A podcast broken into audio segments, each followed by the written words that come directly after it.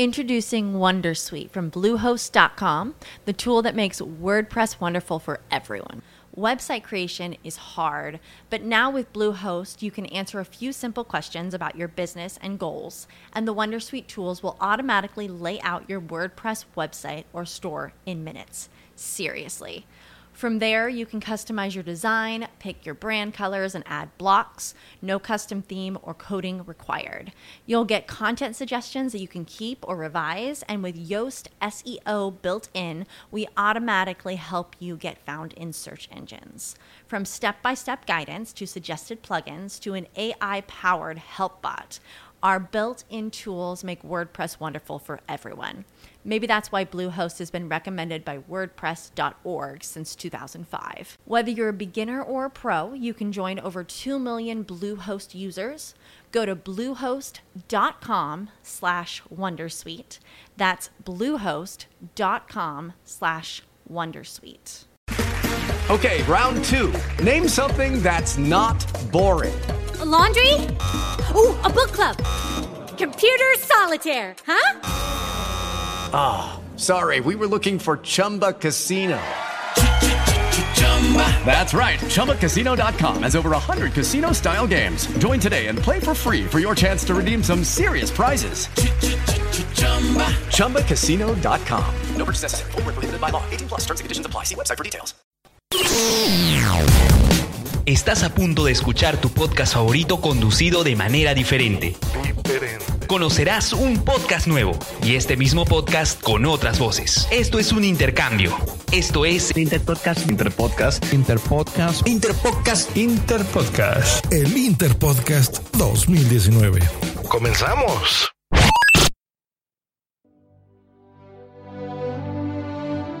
Las fuerzas épicas de la luz y la oscuridad se han enfrentado. Y para bien o para mal, esa es la realidad en la que nos toca vivir. Así que decidimos grabar un pequeño audio en caso de que mañana no podamos hacerlo. Porque eso es lo que hace un héroe. Parte del viaje es el final. Tenemos un plan. Dos micrófonos, dos personas, un programa. Este es el podcast de nuestras vidas y lo vamos a grabar. Cueste lo que cueste. Cueste lo que cueste. Cueste lo que cueste. Podcast cinematográfico de Marvel.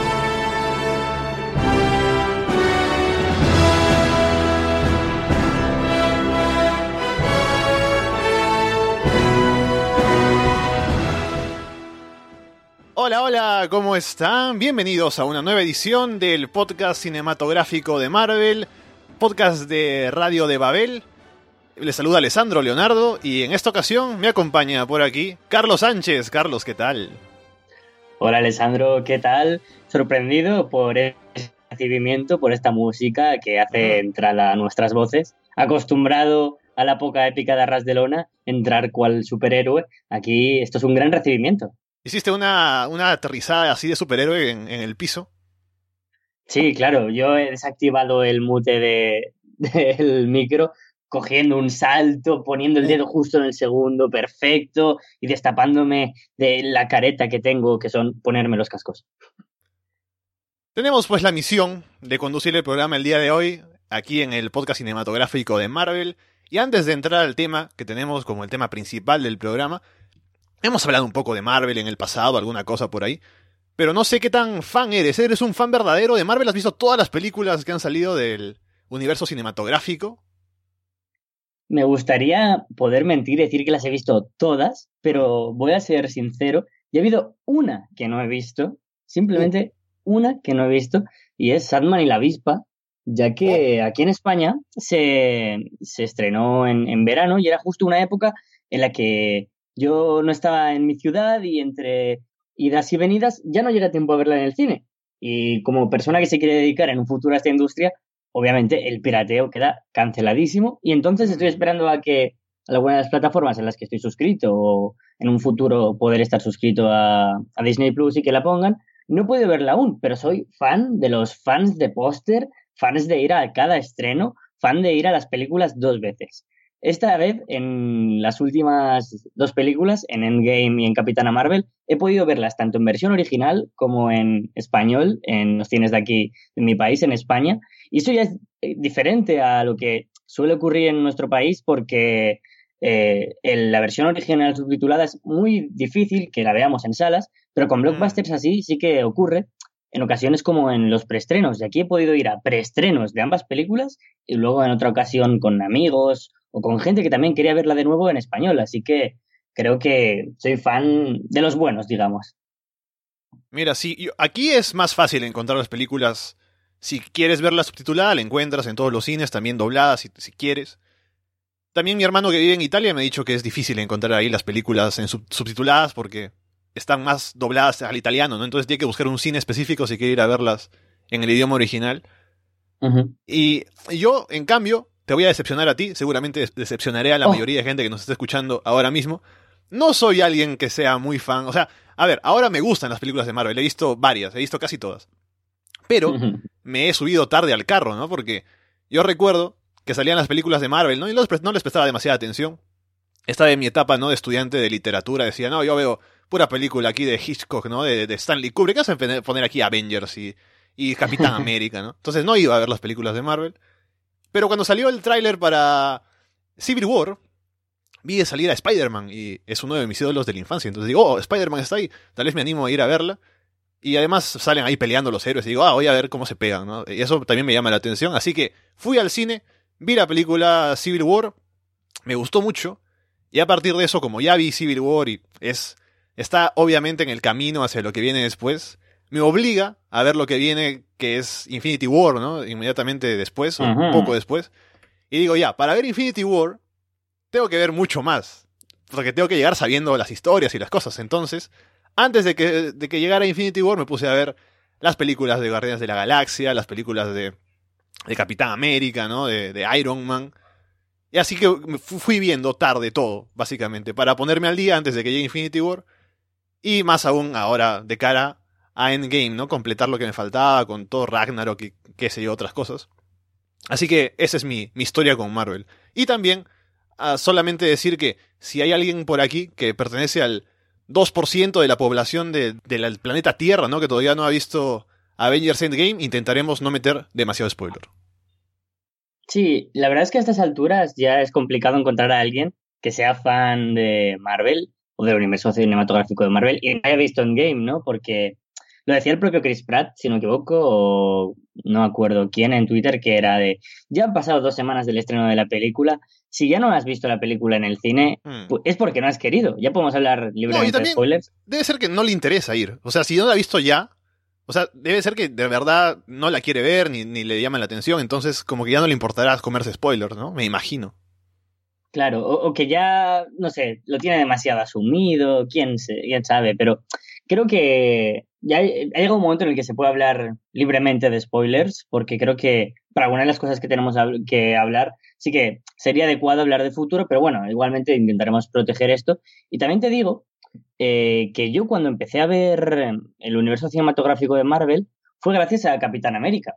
Es decir, no empecé con la primera, que fue Iron Man, ni con Hulk, ni Iron Man 2, ni con Thor. Fue con, con la primera de Capitán América, porque yo habitualmente de pequeño devoraba cómics, tanto de Marvel como de DC, distintivamente, porque me los compraba mi familia y, bueno, yo no sabía muy bien de esta distinción y tenía varios superhéroes favoritos, ¿no? Me gustaba mucho Batman de DC, me gustaba mucho Daredevil de Marvel y otro era Capitán América. Y por primera vez era una película de Capitán América que parecía algo bien llevado, ¿no? Y fue a partir de ahí cuando me empecé a enganchar, pero como que veía solo las de Capitán América y Vengadores. Y luego dije, ah, pero si, si... luego vi Soldado de Invierno y dije, espérate, aquí ya hay un universo que ya están sucediendo más cosas. Y claro, ya me enganché a ver las de Iron Man, las de Thor, luego ya vinieron los Guardianes de la Galaxia y ya se vino todo a mí y creo que fue de las mejores decisiones que he seguido audiovisualmente porque creo que históricamente yo por lo menos no he podido vivir este boom que hubo con Star Wars, por ejemplo, o con los estrenos de las películas del Señor de los Anillos, y tener aquí un mega universo que ha durado básicamente 11 años en cuanto a estreno de la primera película hasta ahora, ha sido como ir avanzando poco a poco en mi vida y creo que justo hoy podríamos hablar bastante de evolucionar.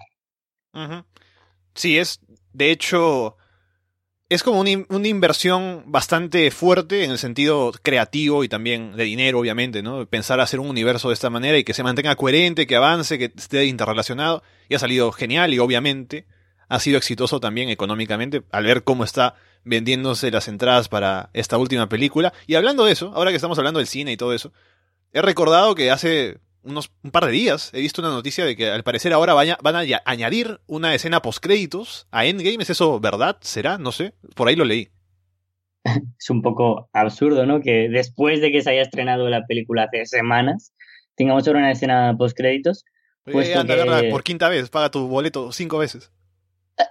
claro, o sea, la gente que ya hemos ido, que como que es un poco despreciable, ¿no? Para nosotros. de, eh, vosotros, los verdaderos fans, los que ya habéis ido tres veces, los que fuisteis al estreno y pagasteis el dinero que hiciera falta para verlo en mejor calidad. Y otra vez, que aquí tenemos algo más que ofreceros. Trágate tres horas de película, muy buena película, pero aquí tienes 20 segundos de Spider-Man haciendo memes, por ejemplo, que yo pagaría solo por eso.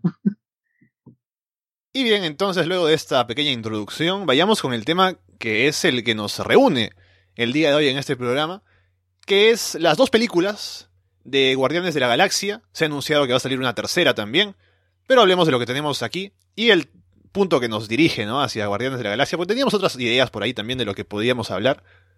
Pero está, por supuesto, la figura de Dave Bautista, conocido también como Batista, en el mundo de la lucha libre, que es de donde venimos nosotros dos.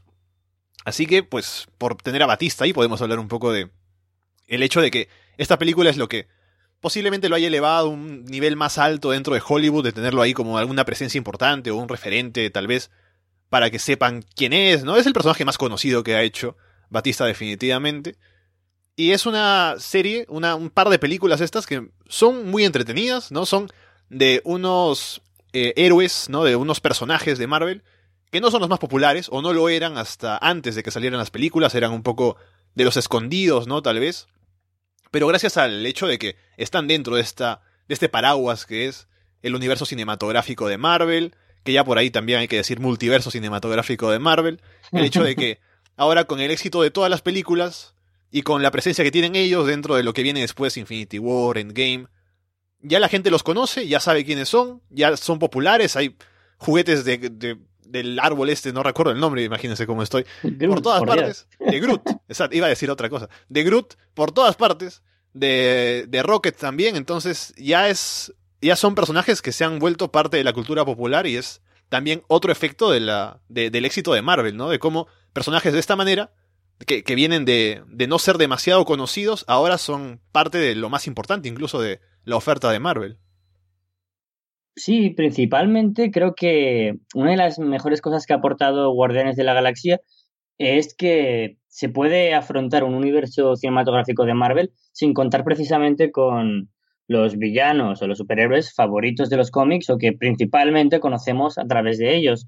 Eh, justo con Batista eh, empezó como cierta, no sé, cierto pensamiento por parte de la gente, de decir, "Mm, ¿por- ¿por qué pones a gente que a lo mejor no son actores tan conocidos, no? Porque Viuda Negra, Capitán América, Iron Man, todos eran actores muy conocidos. Y hasta que llegó de repente Guardianes de la Galaxia, y solo hemos tenido películas de Los Vengadores originales y la propia de Los Vengadores, llegaron los Guardianes. Y sí que es verdad, teníamos a Chris Pratt, un actor muy reconocido, que, yo que sé, últimamente lo habéis visto a lo mejor en las de Jurassic World, en los últimos blockbusters, pero también contaba con como Zoe Saldaña, como Dave Bautista. Sí que es verdad que interpretaciones como las de Rocket o las de Groot lo hacen actores conocidos, pero eh, la gente, de verdad, o los actores que encarnan los personajes principales eran más desconocidos. Y fue como un choque de, de realidad para los fans del wrestling, como, oh, ¿Batista en Marvel? ¿Qué? Espérate, con la fuerza que tiene este hombre, ¿va a tirar ahora rayos X o no? Y la verdad es que Batista se adapta muy bien a Drax y Drax a Batista, porque realmente es un loco fuerte y la interpretación del personaje en el wrestling, dentro de la narrativa, en la que los sentimientos, al fin y al cabo, es lo que te hace incidir en si un tipo es bueno o malo, es rudo o es alguien a quien animar. Pasa lo mismo en las películas de Capitán América, en las películas de Guardianes de la Galaxia, a diferencia de Capitán América, Thor o Iron Man, donde está muy definido quién es el, el face o el heel del wrestling o quién es bueno eh, o héroe y malo o villano. Aquí tienes a unos personajes súper diferentes que no sabes quiénes son, de dónde vienen, no sabes si les vas a querer odiar, cada uno de su padre y de su madre, y que se acaban convirtiendo en una especie de los vengadores de, la galaxia, ¿no? Porque eh, antes de conocer quién eran los guardianes de la galaxia, uno podría pensar, oh, son una especie de vengadores, cada uno con sus superpoderes, pero que en vez de la Tierra nos abren espacio a otros universos. Y creo que todo lo que se inicia en Guardianes de la Galaxia es parte fundamental del gran boom que tiene el universo cinematográfico de Marvel, porque se dieron cuenta de que se podían hacer muchas cosas muy diferentes y con una recepción muy buena por parte del público. También siento que en esto que mencionaba sobre Batista y la percepción de la gente del, mundo del cine, ¿no? De, pronto al ver a, a, él como alguien que entra al casting o al, al elenco de Guardianes, es que cuando lo ves desde fuera, el mundo del wrestling, de la lucha libre, mucha gente piensa que son tipos que salen ahí nada más, son grandes, musculosos, salen a pegarse, ¿no? Y no pueden hacer mucho más, pero en realidad, cuando uno se mete a ver lo que es realmente el wrestling, hay mucho de interpretación, mucho de actuación, mucho de tener carisma y conexión con, con la gente. Entonces, hay casos como el de The Rock, ¿no? De Dwayne Johnson, que ahora es uno de los de las estrellas más grandes de Hollywood y de los que más cobra también, dicho sea de paso. John Cena, ¿no? Que también es un tipo muy carismático que sale ahí y hace películas, que no son tan exitosas tampoco, pero es un tipo agradable, ¿no? Lo invitan a, a programas ahí para hablar y todo. Y Batista también es un tipo carismático, entonces es como de cierta manera, el, mundo de la lucha libre los prepara para tener ese tipo de, interpretaciones, para poder hacer de todo, ¿no? Para hacer presencia física dentro de estas películas en las que, claro, salen ahí siendo tipos grandes que pueden pegarse, ¿no? Y Batista sale ahí, obviamente, siendo esto, el tipo fuerte, grande, pero también pega mucho con quién es él, porque tiene también ese otro lado del carisma, ¿no? De, de ser el tipo gracioso, especialmente en la segunda película. Y lo hace muy bien. Y es básicamente lo que hace que la gente reconozca que tiene un talento más allá de solo lo físico, solo lo visual.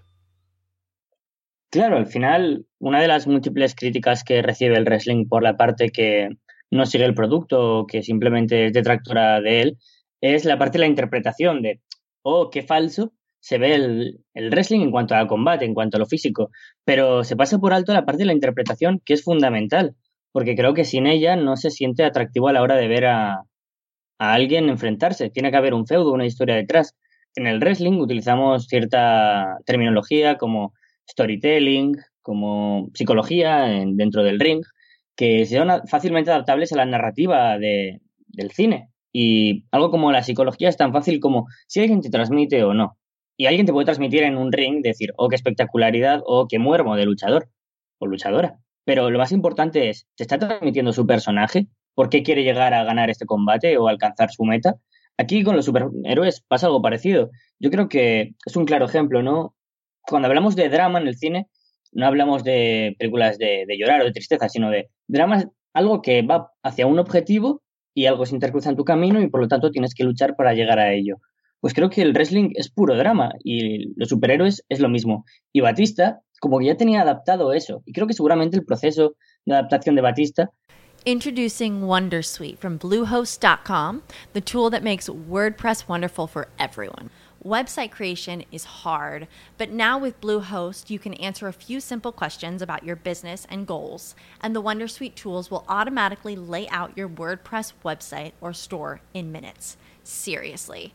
From there, you can customize your design, pick your brand colors, and add blocks. No custom theme or coding required. You'll get content suggestions that you can keep or revise, and with Yoast SEO built in, we automatically help you get found in search engines. From step by step guidance to suggested plugins to an AI powered help bot, our built in tools make WordPress wonderful for everyone. Maybe that's why Bluehost has been recommended by WordPress.org since 2005. Whether you're a beginner or a pro, you can join over 2 million Bluehost users. Go to bluehost.com slash wondersuite. That's bluehost.com slash wondersuite. With Lucky Land slots, you can get lucky just about anywhere. Dearly beloved, we are gathered here today to... Has anyone seen the bride and groom? Sorry, sorry, we're here. We were getting lucky in the limo and we lost track of time. No, Lucky Land Casino, with cash prizes that add up quicker than a guest registry. In that case, I pronounce you lucky. Play for free at LuckyLandSlots.com. Daily bonuses are waiting. No purchase necessary. Void were prohibited by law. 18 plus. Terms and conditions apply. See website for details. En ese sentido era mm, la parte menos difícil. La parte difícil para adaptar el paquete de ser actor, creo que es toda la de ser actor, porque hemos visto a otra gente como Stone Cold Steve Austin, hemos visto a Rudy Piper, ¿no? Que tienen películas conocidas por todo el mundo, pero que no destacan por la interpretación, sino por ser ese luchador. Sin embargo, aquí a Batista se le ha olvidado como Batista, sino ya se le conoce como Dave Bautista. De hecho, no sé si a ti te ocurre, que a mí mis amigos antes hablaban de Batista y me venían a mí para hablarme como Batista el wrestler, pero ahora vienen a mí para hablarme como eh, Drax, tu amigo, el, el, el, que te gusta tanto de Guardianes de la Galaxia. Una, una cosa curiosa que puedo contarle a la gente que tal vez no sepa esto, que solo ve lo de Marvel, no sabe mucho de la lucha, es que Batista tuvo algo así como una decisión que hacer para tomar el papel en la película, uh -huh. que era dejar de luchar, ¿no? Porque estaba dentro de una historia, por ahí iba a tener un, algún combate en un evento importante o algo. Y dice, bueno, no puedo hacerlo porque tengo que ir a filmar esta película de Guardianes de la Galaxia para Marvel. Y Triple H, que era como el que... O sea, es primero su amigo personal, segundo, un tipo que ahora está en una posición importante de, administración dentro de, la empresa más grande, que es WWE. Y le dice, mira que te vas a ir a hacer esta cosa, que no va a ser exitosa ni nada, preferiría, preferiría que te quedes acá, ¿no? Y hagamos este evento que va a ser mucho mejor para, tú, para ti, para mí, para todo el mundo. Pero Batista decide irse y ya vemos que al final la inversión o la decisión estuvo bien tomada. Sí, sí, no es como esos luchadores que acaban marchándose de, las empresas como actor que renuncia a un proyecto para ir a otro y fracasa. Con el caso de Batista fue un éxito rotundo y creo que ni él mismo se lo imaginaba porque se ha convertido en, en toda una estrella que aparece en talk shows, que va a eventos como, como actor y creo que si ahora ha regresado al wrestling en momentos puntuales, como este mismo año, para aquellos que seguían wrestling antaño y ahora lo dejaron de ver, luchó contra Triple H en WrestleMania, como cerrando el círculo de, de, esta historia que por medio ha tenido pues toda la fama que ha llevado el cine a Batista y se ha vuelto al wrestling en algún momento puntual ha sido para cerrar ese capítulo de su vida porque vemos que ya como ha hecho Dwayne Johnson su vida se centra bastante más en lo actoral que en lo luchístico, cosa que me parece acertada porque ya tiene una edad, ya tiene 50 años y creo que ahora puede aportar mucho más al cine que sobre un río.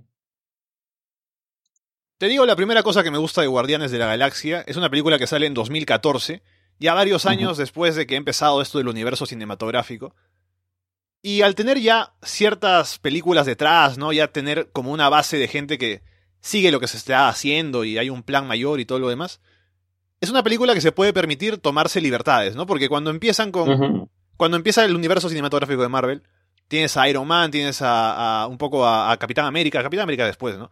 Pero primero, Iron Man. Es un tipo que es como, ya, es un millonario, tiene un traje. Es como una película o un héroe muy centrado, ¿no? O sea, es básicamente alguien que tiene un traje y con eso puede hacer. Son sus poderes, ¿no?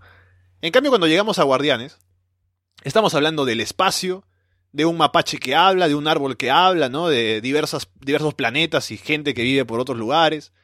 Está también ya la idea de Thanos por ahí, las, las piedras del infinito. Entonces, es como que mucho más salido de, de, la zona de confort, digamos, de lo que sería algo más como para el público casual o, o ponte del público mainstream. Ahora podemos entrar a esas cosas raras, ¿no? Eso que llega como uh -huh. que más, más eh, excéntrico. Entonces, me parece que eso le permite como que arriesgarse más, ofrecer más cosas y eso hace que la película sea colorida, eh, pintoresca, ¿no? Y, y que sea divertida de ver. Totalmente de acuerdo creo que llegó en el mejor momento posible, en el que ya empezaba el, subgénero dentro del cine de acción o incluso dentro del de ciencia ficción, una mezcla entre ambas de cine de superhéroes. Ya teníamos como el estigma de el personaje que tiene que luchar por algo en lo que cree y pues, como vimos con Thor por su pueblo, Capitán América por la paz, eh, lo veíamos como algo muy centrado y de repente llegan los Guardianes de la Galaxia como algo que no tienen por qué luchar por algo sin más, sino que son personajes que se centran en una situación en la que, por azares de la vida, tienen que enfrentarse a ella sin ser un objetivo mayor, simplemente es como una película de, de diversión. Y por lo tanto, cuando lo piensas así, rompe como los esquemas que tenías establecidos del cine de acción de superhéroes y pasa a ser algo como más parecido al propio cómic, ¿no? Una mezcla entre diversión y acción, donde tampoco te planteas demasiado el villano, y sin embargo, el villano o los villanos que van apareciendo en las dos películas de Guardianes de la Galaxia son posiblemente los mejores construidos. ¿Y esto a qué se debe? A que pudieron tomarse las licencias de que los personajes tuvieran una interacción diferente, que a lo mejor sean cachondos, que tengan sentido del humor, que sepan interpretar las cosas no como un sentido heroico, que creo que es algo de, lo más importante de, de, esta película. Groot no es un superhéroe, es un árbol. Rocket no es ni siquiera alguien que sea un héroe. De hecho, tiene más pinta de villano y es alguien que es bastante, desde un punto de vista psicológico, neuras, ¿no? Que, que se le va la cabeza. Todos tienen una razón de ser por la que se unen y es básicamente por sí mismos. Ya no son unos superiores que luchan por una razón especial. Y hace que la película, como tú dices, sea más colorida porque los personajes se juntan por, por interés, pero acaban permaneciendo juntos, se convierten en amigos y acaba convirtiéndose en algo en lo que tú acabas contento. Acabas de ver la película y dices, oh Dios, ha sido tan bonito, ha sido una experiencia tan buena. Creo que fue como el matiz necesario para decir, aquí no tenemos por qué hacer cine de superhéroes, vamos a hacer el cine de Marvel. Y aquí es cuando se empieza a acuñar el, seguramente el universo dentro de el estilo de las películas de Marvel. Y te digo en contraste, la película que sufre por lo contrario sería la primera, las, primeras películas de Thor, ¿no? Por el hecho de que, eh, según lo que sé, ¿no? Porque yo no los he visto, pero según lo que sé, eh, Thor, lo que pasa con sus primeras películas es que no quieren arriesgarse demasiado a presentarte todo lo que tiene Thor en el cómic del el universo que, o sea, el planeta primero, ¿no?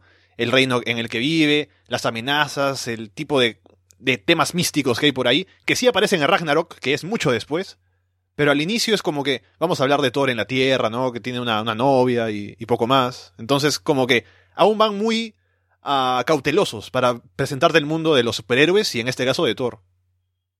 Sí, yo creo que cuando haces balance de todas las películas de, del universo cinematográfico Marvel, y obviamente es subjetivo, ¿no? Todo lo que digamos y todo lo que piense cada uno, porque el recibimiento y la recepción de cada una de las películas se establece en un marco diferente, aunque tengamos un código compartido.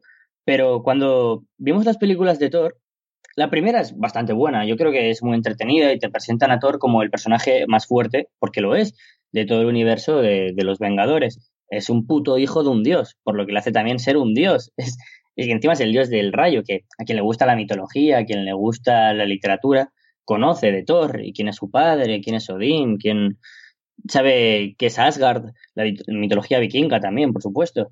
Y se presenta como algo mucho más serio. Y empieza bien, pero acaba yéndose por otros derroteros en los que la historia acaba siendo mm, más casi algo fuera de los superhéroes más cerca de la literatura o a la historia incluso, cosa que hace que pierda gracia con villanos poco construidos, historias que no llevan a nada, que sobre todo la cosa más buena que hemos sacado de las dos primeras películas de Thor es a Loki, seguramente, y el cambio que pasa entre Thor en las dos primeras películas hasta Ragnarok, la cual, al hacer balance, creo que acaba siendo, junto a Infinity War y Endgame, la película favorita de casi todos, por el cambio que da el guion, la estructura y ahora no recuerdo la terminología adecuada que, se utiliza en, cine para, para, esto, pero creo que será pues, más fácil de entender que, por ejemplo, cuando tú piensas en una silla, la función de una silla habitualmente es sentarse, ¿no? O sea, tú piensas en una silla y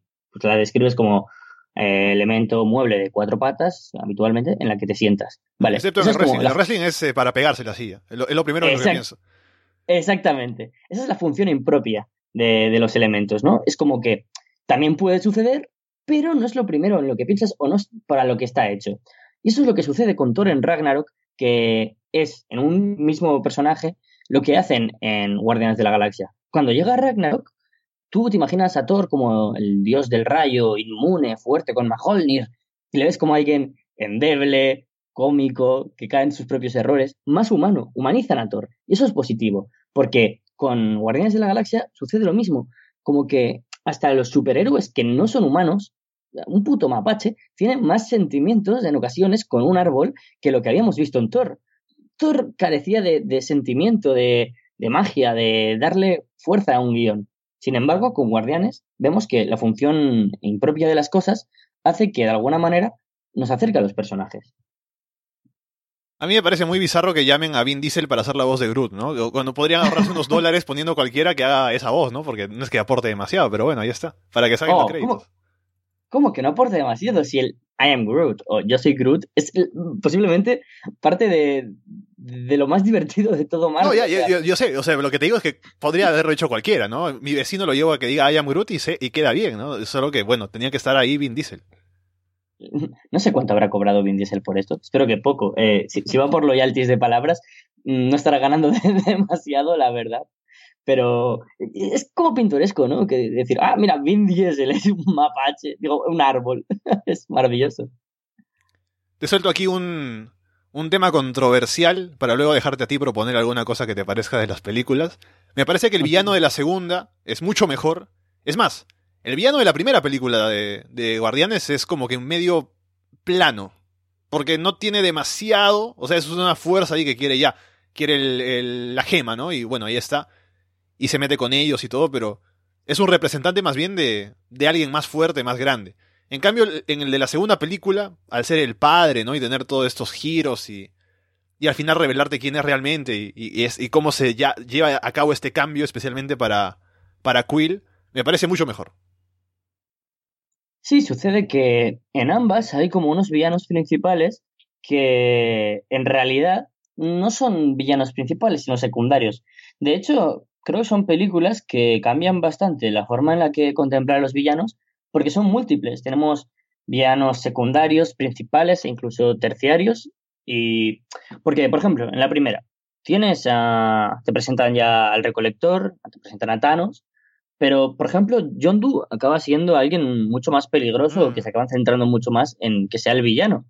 Pero sabemos perfectamente que, que todo lo importante no va a suceder con alguien como Doe, sino con alguien que está recolectando las gemas de bueno, las gemas para acabar con el mundo, que es lo que nos van presentando de Thanos.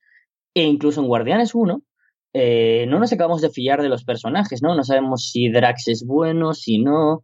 Eh, solo sabemos que vamos con Quill, ¿no? Es como que la primera película de Guardianes de la Galaxia se podría llamar perfectamente Star, como si se hubiera llamado Capitán América, porque va sobre él hasta que llegan los demás y se convierten en coprotagonistas. Y que es verdad, que en la segunda película, cuando aparece el padre de Quill, suceden muchísimas cosas muy importantes. Cambios, lo que sería un turn face en el wrestling, John Doe de ser el malo pasa a ser bueno. Gran personaje, Y- por cierto. Exactamente. Y se nos crea un conflicto de decir, oh, espera, si este ahora es el bueno, tenemos que buscar a otro malo. Y Thanos sigue estando en segundo plano. Entonces llega el padre de Quill, que el que en un momento era bueno, era Face, pasa a ser el malo, Turnhill, utilizando la terminología que usamos habitualmente en nuestros podcasts de wrestling. Y esto es peculiar porque eh, en las películas de, de Marvel, pues suele ocurrir, ¿no? De que alguien que se presenta como bueno acaba siendo el malo, ¿no? Ya hemos visto el tráiler de Spider-Man Far From Home y sabemos que Jake Gyllenhaal va a acabar siendo Misterio malo porque no tiene sentido que Misterio sea bueno. Pues aquí que sea ya el padre de Quill es que, que aporta a que sea mayor villano, ¿no? Hay sagas muy importantes, creo que no sería un spoiler hablar de Star Wars y decir que es un claro referente en la que tu padre es malo. y, y el vínculo afectivo que une a los dos ya es mayor y por lo tanto ya hace que el villano ya sea alguien mucho más duro. Pero sobre todo cuando la primera película, el vínculo que nos hace tener cariño con Quill es que está solo, ¿no? Y que ha perdido el, el amor de su madre, a la cual falleció y no recuerda de ella. Y que además John Tu, que era como la persona que le cuida, le traiciona. Se queda solo en el sentido más familiar. Y cuando aparece su padre, que sale el que le traicione, y además eh, la película nos cuente que fue el quien mató a su madre, es una bomba. Desde el punto de vista de crear un, un villano, es una bomba. Eso en el wrestling es más complicado, ¿no? Porque o te traiciona tu compañero de un equipo y, y puede ser duro, pero que te traicione a alguien tan unido que ha aparecido para salvarte de todo, de repente te derrumbe el mundo que habías construido de repente. Por eso a Quill le cuesta tanto reaccionar. Por eso Quill decide, ante una decisión tan complicada, dejar de tener superpoderes, aunque los haya conseguido, para poder acabar con él. Me parece una fórmula muy buena y que ya no solo que el personaje villano de la segunda sea peor que la primera, digo, sea mejor que la primera. Y es que, más bien, que el de la segunda es tan fuerte desde un punto de vista de cómo ha sido construido que en la primera los demás son como algo simplemente eh, pincelada, una pincelada que aparecerá más adelante. Pero no hay que olvidar que Thanos adquiere mucha importancia en estas dos películas. Sí. Y también lo que me gusta de, del villano de la segunda, el padre de Quill, es el hecho de que ya, se hace todo esto, ¿no? Es realmente un villano, pero no lo hace porque, ah, sí, el mundo lo quiero conquistar, qué sé yo. Como es, digamos, lo clásico o lo cliché, sino que tiene, según él, una razón de fondo, ¿no? Que dice que esto es lo mejor para el mundo. Así como Thanos, al final, por eso se dice que Thanos es un buen villano, porque todo lo que hace lo hace motivado por una convicción personal. En este caso, el padre de Quill igual. Está equivocado, ¿no? En este caso es más claro saber que está equivocado, que está pensando solo en sí mismo de pronto como el ente superior o algo por el estilo. Pero es algo que lo motiva y que lo lleva a incluso a, matar a su esposa, aunque dice que al final, a diferencia de Thanos, que sí quiere a Gamora y luego la sacrifica y es algo doloroso para él, a él sí no le importaba, ¿no? Pero de todas maneras es algo que lo hace pensando, razonando y tomando una decisión que para él es la correcta. Esos son los mejores villanos, al fin y al cabo. Los que son villanos por convicción y no por condición, que acaban siendo los mejores. En los cómics, no sé si sabes esto, eh, que Thanos eh, quiere acabar con el 50% de la población porque está enamorado de, la muerte. La muerte como representación, ¿no? Está enamorado de, de ella y quiere como de alguna manera hacer un acto que de manera simbólica haga que se enamore también la muerte de él. Cosa que me parece un planteamiento loquísimo y que yo desconocía, no, no sabía la figura de Thanos hasta que me interesé a partir de, de las películas, pero me parece una locura. Y sin embargo...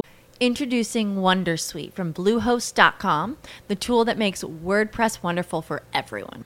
Website creation is hard, but now with Bluehost, you can answer a few simple questions about your business and goals, and the Wondersuite tools will automatically lay out your WordPress website or store in minutes. Seriously. From there, you can customize your design, pick your brand colors, and add blocks. No custom theme or coding required. You'll get content suggestions that you can keep or revise, and with Yoast SEO built in, we automatically help you get found in search engines. From step by step guidance to suggested plugins to an AI powered help bot, our built in tools make WordPress wonderful for everyone. Maybe that's why Bluehost has been recommended by WordPress.org since 2005. Whether you're a beginner or a pro, you can join over 2 million Bluehost users. Go to bluehost.com slash wondersuite. That's bluehost.com slash wondersuite. With the Lucky Land slots, you can get lucky just about anywhere.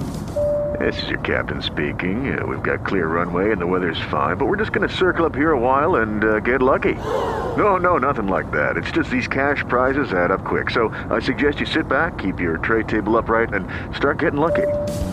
Play for free at LuckyLandSlots.com. Are you feeling lucky? No purchase necessary. Void where prohibited by law. 18 plus terms and conditions apply. See website for details.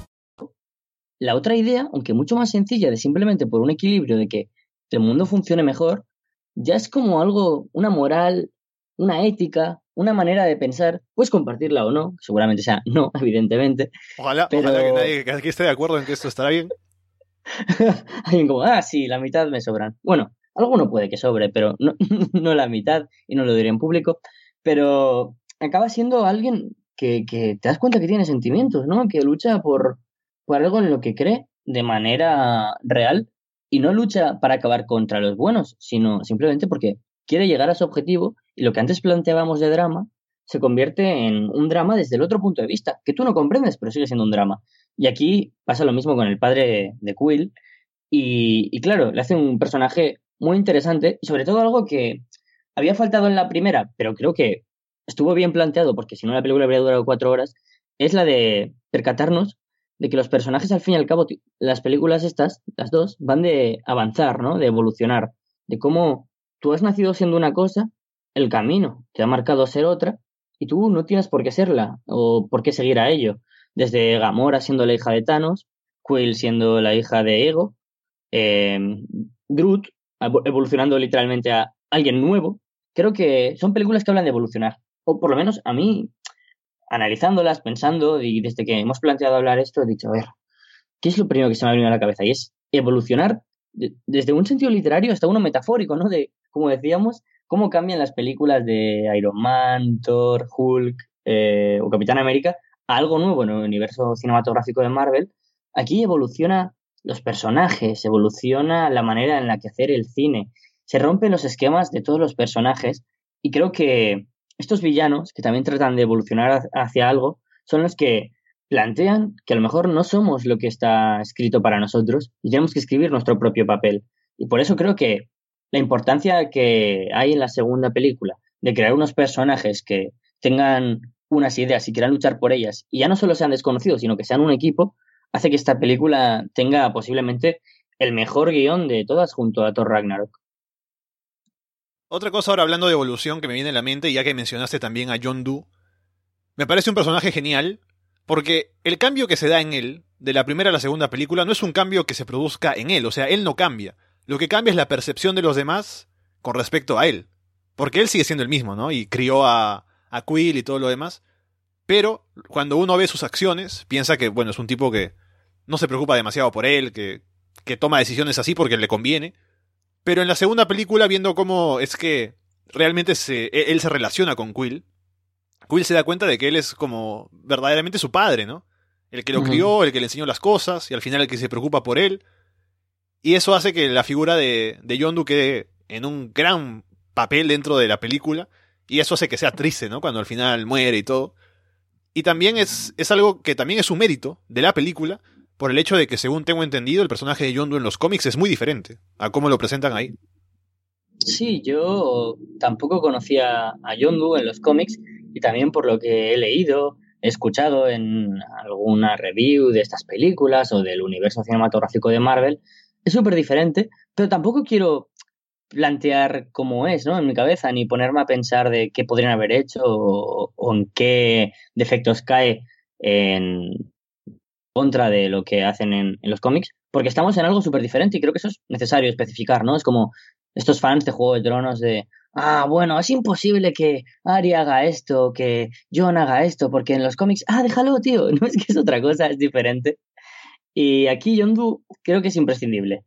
Pero imprescindible de verdad porque es el que, desde el punto de vista de la psicología, nos hace entender que buenos y malos puede que se rompa en este universo, en el del cine de Marvel.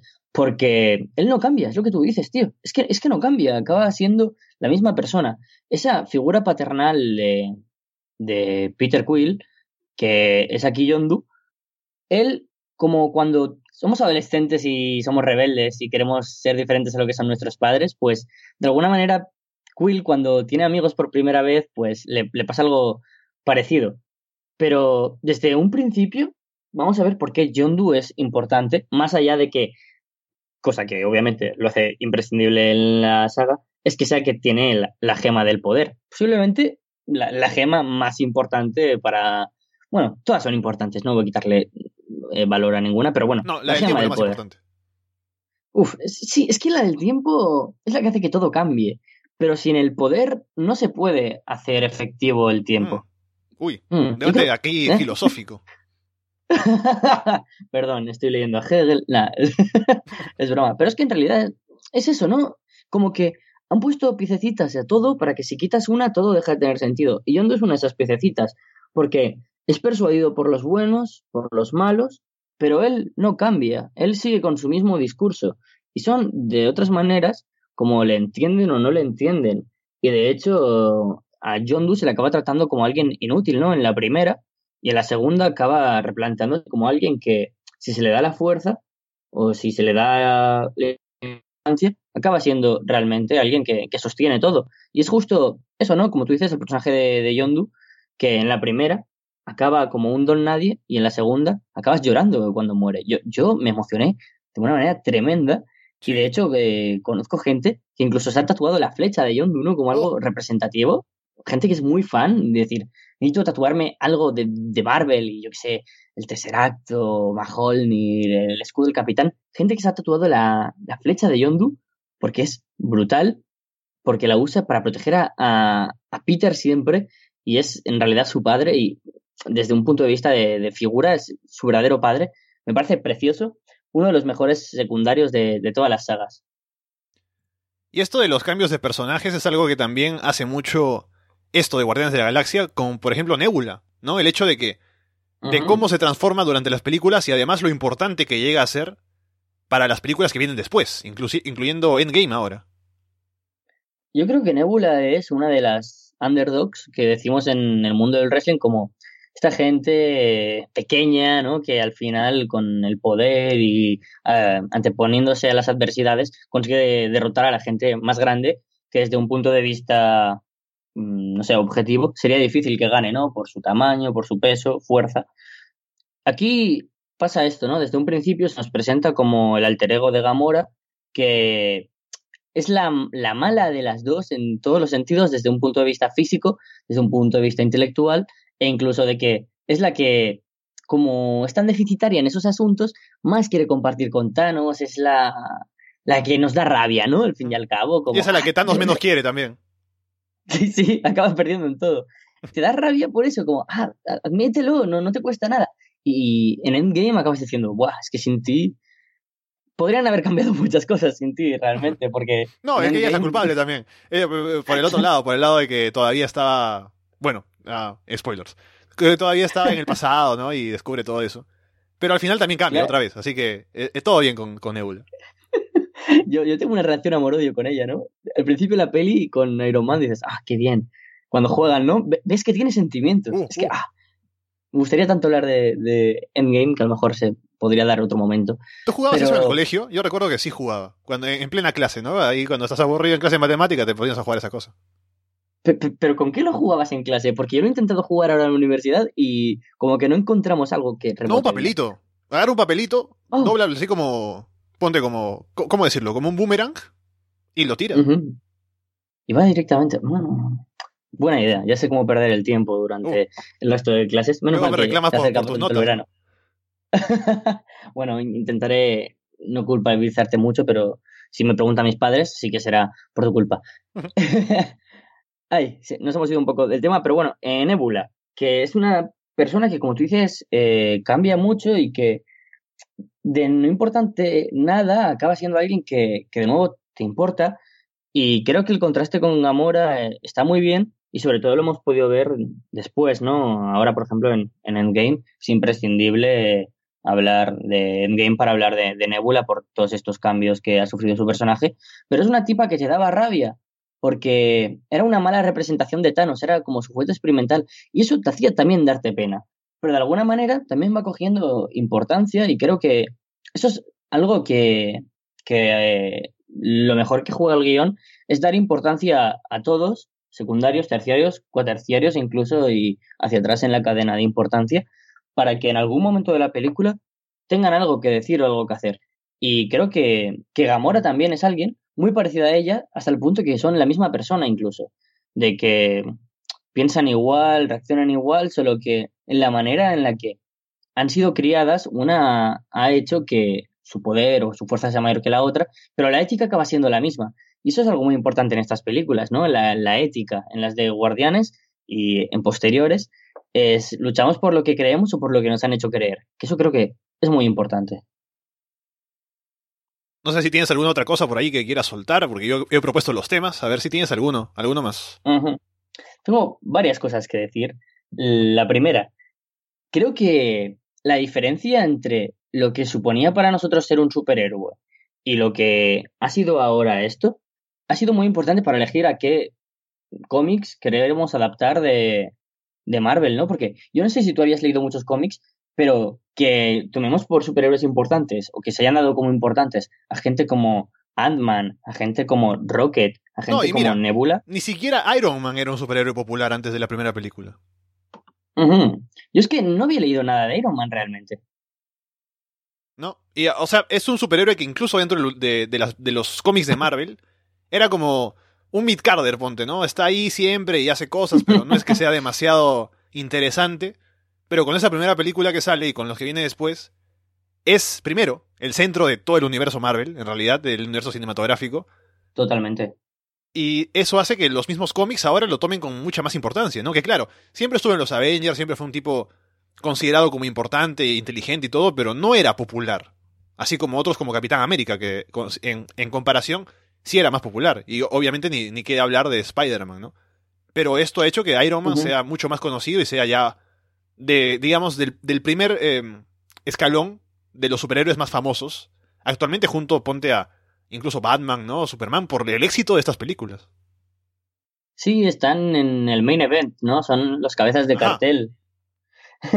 Son los que protagonizan Civil War como la guerra más esperada mm, y a la altura de un Batman contra Superman, que de hecho el número de cifras eh, de venta de entradas, de repercusión mediática, de beneficios, fue mucho mayor Civil War que lo que fue Batman contra Superman. Ya sabemos que el mundo de DC cinematográfico es horrible, en decadencia, y que hay algunas que obviamente podemos salvar, pero las decisiones de intentar hacer algo parecido, luego algo diferente, luego algo parecido pero diferente a lo que hace Marvel, no ha funcionado, más allá de alguna película como Wonder Woman, por ejemplo.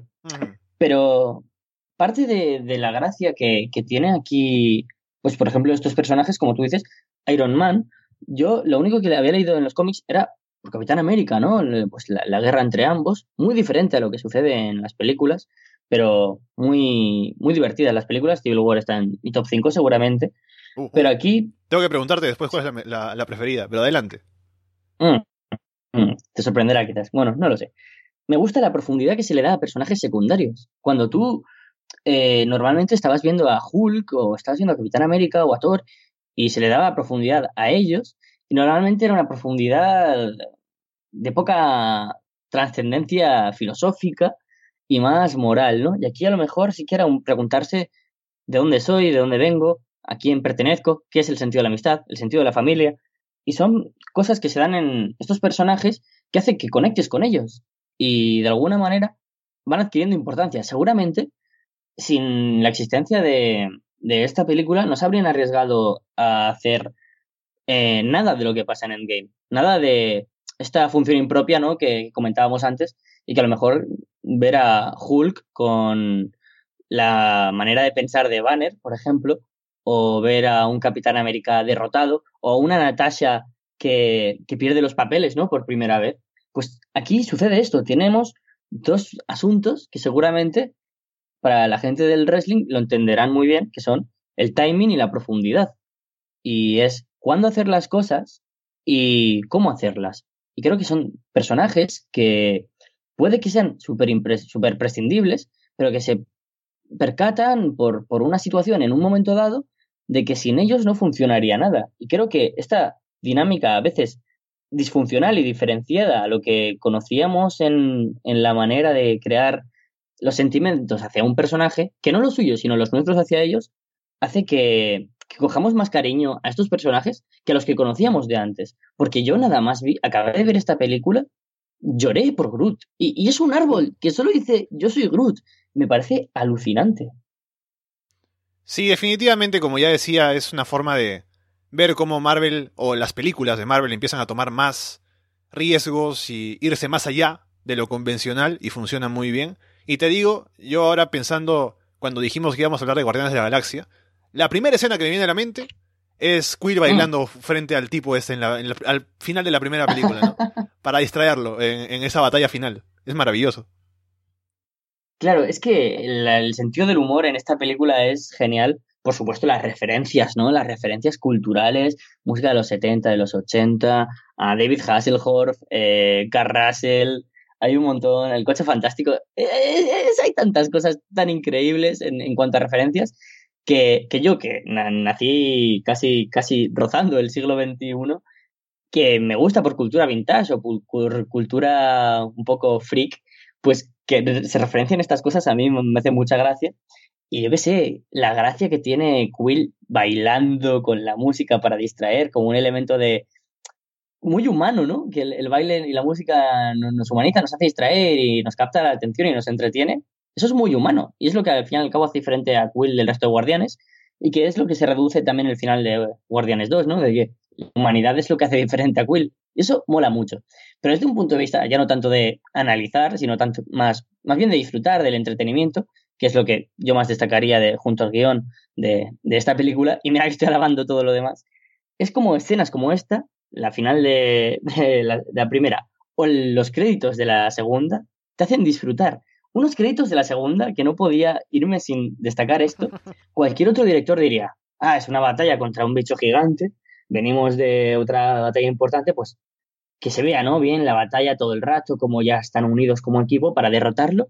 Y sin embargo, aquí James Gunn tiene el valor de decir, vamos a plantear un inicio de película donde los créditos sea la batalla y donde los ojos estén todo el rato alrededor de Mini Groot, que es un bebé, es un nene, el que no tiene eh, cabeza, ¿no? ¿no? No tiene raciocinio a la hora de pensar qué hace y simplemente está ahí paseándose, jugando con algo que es muy peligroso y que acompañado a la música, a los créditos y a la batalla, tienes humor, riesgo, diversión, te entretiene muchísimo. Y a mí me parece una de las mejores primeras escenas de, de todo el cine, ya no solo digo el cine de, de, superhéroes, pero de todas las películas que habré visto en mi vida, que creo que no son pocas, el inicio de Guardianes 2 es algo que me atrapa. Mm. ¿Alguna otra cosa por ahí para soltar? ¿O voy yo con algo? Mm, venga, va, vale tú. Ahora que te decía esto, me acabo de olvidar qué cosa iba a decir. Ah, ah ya, ya recordé. Que ahora Guardianes, porque, a ver, ya no me importa soltar spoilers, ya eh, advertí a la gente. Guardianes ahora es una de, de, las franquicias, ¿no? Que ya dije que va a haber tercera película, que continúa dentro de, del universo de Marvel. Hay otras que no, que se han detenido, como obviamente Iron Man, Capitán América. Ahora, Guardianes sigue, hay otra película en proceso y está Thor también metido con ellos, así que van a tener mucho más espacio, me parece, para hacer más cosas. Y creo que con todo lo que hemos eh, estado diciendo ahora, con estas dos películas que son muy buenas, con lo que han hecho los guardianes dentro de tanto Infinity War como ahora Endgame, va a ser uno de los, de, los pilares en los que el universo cinematográfico de Marvel se mantenga a flote en lo que viene ahora, ¿no? Que claro, es difícil pensar que va a caer en popularidad porque más bien ahora está en su momento cumbre de popularidad, pero creo que esto, o sea, el hecho de tener personajes ya establecidos y que vienen con bastante buena, buenas críticas y buenas sensaciones detrás, va a ser más fácil que pueda continuar eh, en, la cresta de esta ola, ¿no? De popularidad con Guardianes ahí y con Thor además junto con ellos. Estoy rezando por los Asgardianos de la galaxia. Es posiblemente eh, la mejor idea que han tenido para, de alguna manera, manera sostener a, Thor como personaje, ya en un papel secundario, y dar algo fresco y diferente, pese a que sea con lo de siempre, a los Guardianes. Eh, vayamos por partes es la primera vez que vamos a empezar un ciclo, cuando empiece la, empieza la fase 4, después de Spider-Man Far From Home, donde no estará Capitán América, no estará Black Widow. Bueno, de hecho, sí que estará Black Widow, pero bueno, ahora lo comento. Eh, pero bueno, no estará Iron Man, no estará Capitán América, seguramente no esté Ojo de Alcohol, no estará Hulk. Es la primera vez que, que vamos a empezar de cero, porque yo que sé, empieza la fase 2 y nos presentan a Guardianes, a los personajes que aparecen en, en en Ant-Man, nos aparece después Civil War, Doctor Strange. Tenemos personajes bastante nuevos, ¿no? Y, y, se pueden mantener bien como secundarios, pero no hay ninguno que haya tenido la relevancia como para tener segundas partes. Y ahora tendremos Black Panther 2 confirmado, Doctor Strange 2 confirmado, Spider-Man vamos a tener Far, Far From Home para acabar esta fase. Son los nuevos Avengers, ¿no? De alguna manera, pues sabemos, por ejemplo, que Falcon será el nuevo Capitán América, cosa que me hace que me vuele la cabeza, pero que me interesa un montón. A Black Panther, veremos a ver si hay más de Ant-Man, pero han sabido sostener muy buenos personajes como para que ya no sea tanto los Vengadores, sino el universo Marvel, que eso era muy difícil en un inicio. Y ahora los Guardianes son, de alguna manera, los, los que llevan más tiempo en el vestuario, que diríamos en el wrestling. Porque los el mundo del wrestling, los veteranos, sí, esto lo, hemos vivido mucho nosotros, ¿no? Hemos visto como The Hogan, Ultimate Warrior, Randy Savage, se pasaba de alguna manera la, antorcha a la gente como Bret Hart, Stone Cold, eh, The Rock. De ahí se pasó a John Cena, Rey Mysterio, Undertaker, Batista. Y ahora estamos viviendo una época que a lo mejor la gente no reconoce tanto a los luchadores, los que están fuera de la onda actual, pero que ya vemos una generación claramente con Daniel Bryan, Seth Rollins, Roman Reigns, AJ Styles. Acaban siendo ciclos. Y puede que por momentos eh, caiga la audiencia, como está sucediendo actualmente, pero no sea por esa razón seguramente, sean por otros factores, pero los personajes siguen siendo fuertes.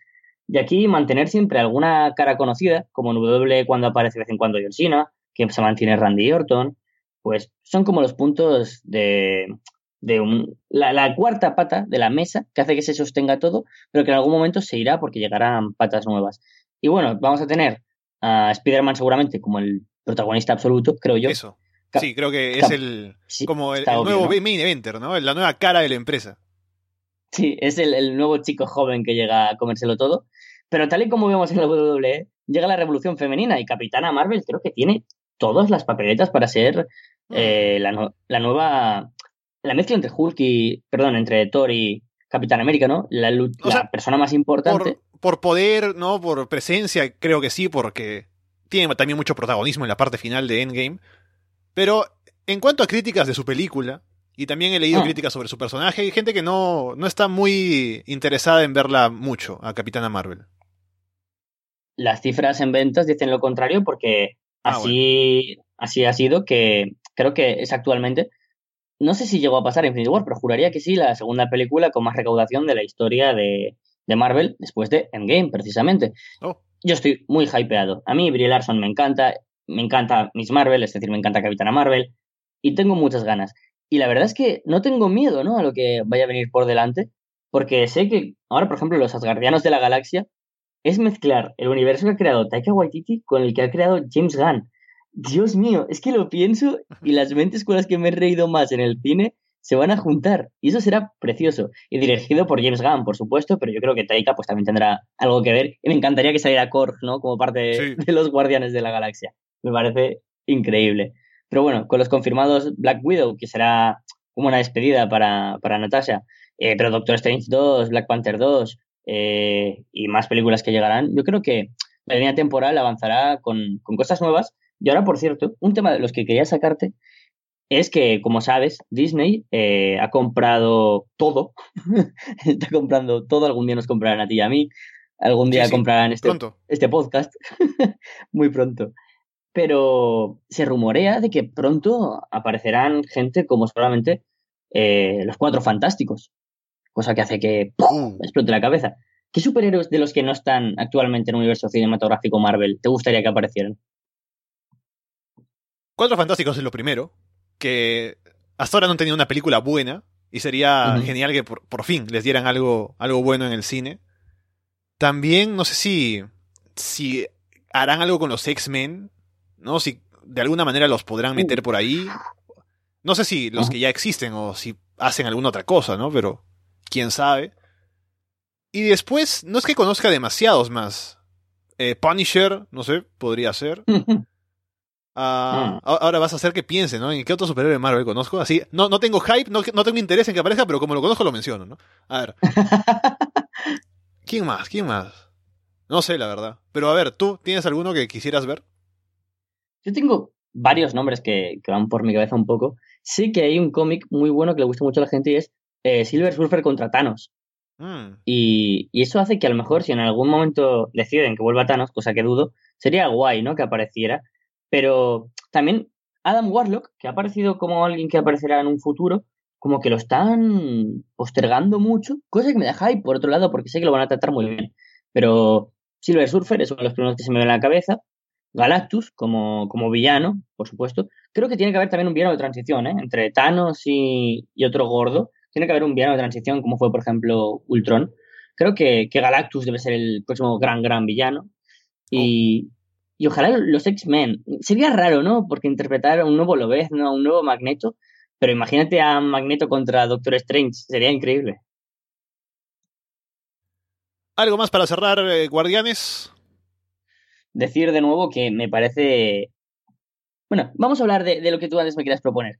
Mi top 5 películas del universo de Marvel.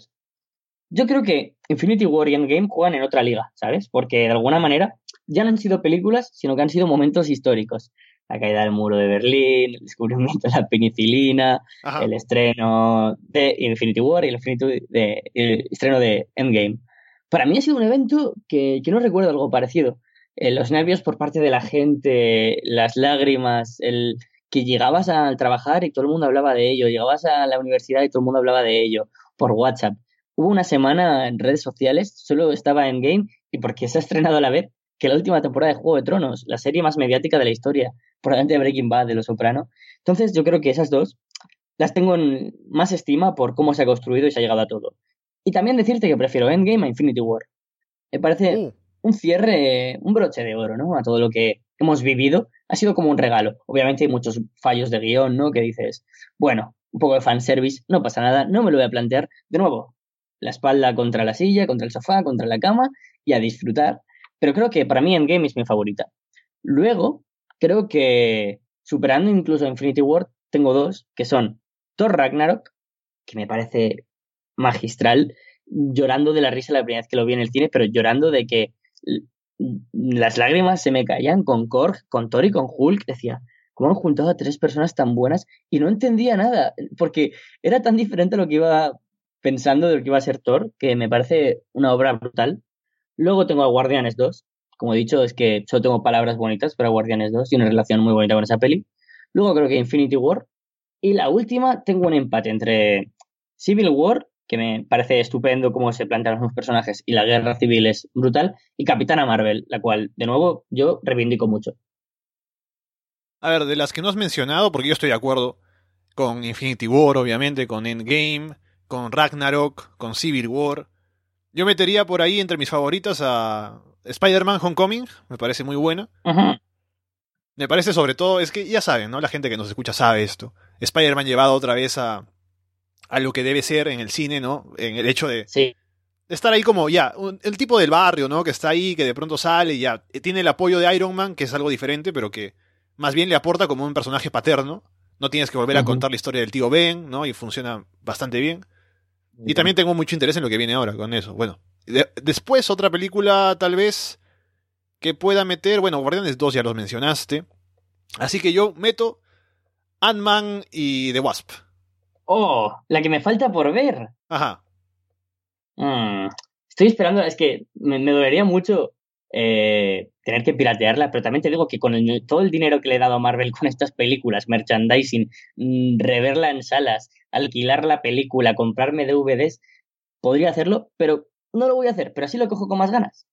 Pero ¿sabes qué? Ahora que lo pienso, no sé si me gusta más Ant-Man o, o la primera o, o la segunda. Porque también como esto sí yo lo vi como cuando eh, un día antes, las dos, Ah. uno y dos días antes de ver eh, de ir a ver eh, Endgame, como para enterarme de lo que me faltaba. Entonces las tengo como que muy pegadas, así como que la trama sigue una y la otra, entonces. Pero creo que sí la segunda creo que es mejor. Mm, Sí, a mí me pasa cuando devoras series, ¿no? Que dices, oh, ¿qué, qué, oh, ¿te gustó el final de la sexta? Y digo, no sé si esto es el final de la sexta, el primero de la séptima, sigue siendo la segunda temporada porque lo he visto de golpe, porque estoy loco. Eso suele pasar mucho. A mí Ant-Man me, me, me fascinó. Dije ya en, en su día, eh, no sé si en Twitter o, o a mis amigos o, o qué, que Ant-Man era el personaje que tenía que salvarlo todo.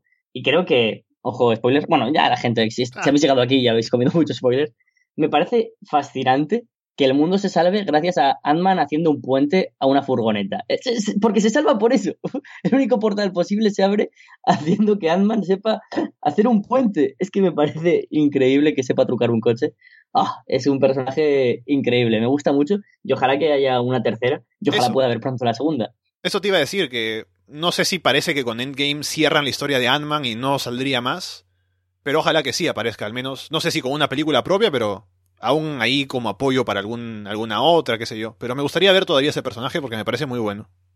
Mm, Creo que sería adecuado que formaran un nuevo equipo titular ¿no? de, de superhéroes con los mencionados Capitana Marvel, Spider-Man, eh, Black Panther seguramente, Halcón, pero estos que también han tenido cierta relevancia como, mm, yo qué sé, mm, máquina, máquina de guerra, por ejemplo, War Machine, también pueden adquirir fuerza. Creo que es alguien que, que habíamos pensado un poco en él y gracias a Endgame adquiere protagonismo y está muy bien. Y con Ant-Man pasa lo mismo. También podrían tirar más por ellos.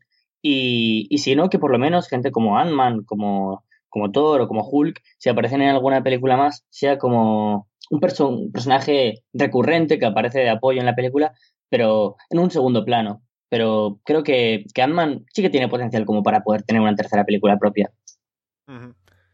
Mientras pongo yo por aquí la música para ir cerrando el programa, Te pregunto, Carlos, ahora he recordado que se hizo un anuncio que al parecer Marvel tiene ya a un personaje homosexual dentro de su, de su plantilla de superhéroes, de su plantilla de personajes en el universo cinematográfico, que ya está ahí, no es uno nuevo, así que si tienes que apostar por quién es, ¿quién sería? Realmente, en los cómics, Korg, igual es fanatismo, pero Korg es homosexual. De hecho, es el primer personaje homosexual de, de todas las ventanas, de todos los universos, porque eh, donde él viene es un universo donde todos son Korgs, todos son tipos de, hechos de piedra, donde se tienen que reproducir entre sí. Por lo tanto, son gente que tiene una reproducción entre ellos, pero son solo hombres. Entonces, Korg sería el primer homosexual. Pero no sé si a lo mejor sería la por el que opten. Así que diré que a lo mejor será Black Panther. Mm. Yo te digo que va a ser War Machine. Mm, era mi segunda opción. Ahí está entonces la apuesta, así que veremos quién está en lo cierto, pero por ahora nos vamos despidiendo. Ha sido un programa entretenido para nosotros aquí conduciendo el podcast cinematográfico de Marvel, el podcast de radio de Babel. Gracias por escucharnos. Eh, y también les recomendamos que tenemos ahí otro proyecto pequeño, ¿no? Que hacemos de vez en cuando, que se llama Arras de Lona, que es donde hablamos de lucha libre. Pueden encontrarnos en arrasdelona.com. También estamos como Arras de Lona en Evox, en iTunes, en YouTube y en Spotify. Y bueno, Carlos, estaremos hablando pronto, pero de otros temas. Será raro ahora de nuevo volver al wrestling. Ha sido muy divertido, la verdad es que es una experiencia que, que me gustaría repetir más veces contigo, Alessandro. Ya sabemos ambos que nos gusta mucho el cine y disfrutar de él. Y pocas veces tenemos ocasiones de hablar, así que muchas gracias a Radio Babel por ofrecernos esta ventana en la que nos salimos un poco de nuestro personaje de analistas de wrestling y con muchas ganas de que disfrutéis de este programa y muchas gracias de nuevo. Con eso dicho, por ahora los dejamos de parte de Carlos Sánchez y Alessandro Leonardo. Muchas gracias y esperamos verlos pronto.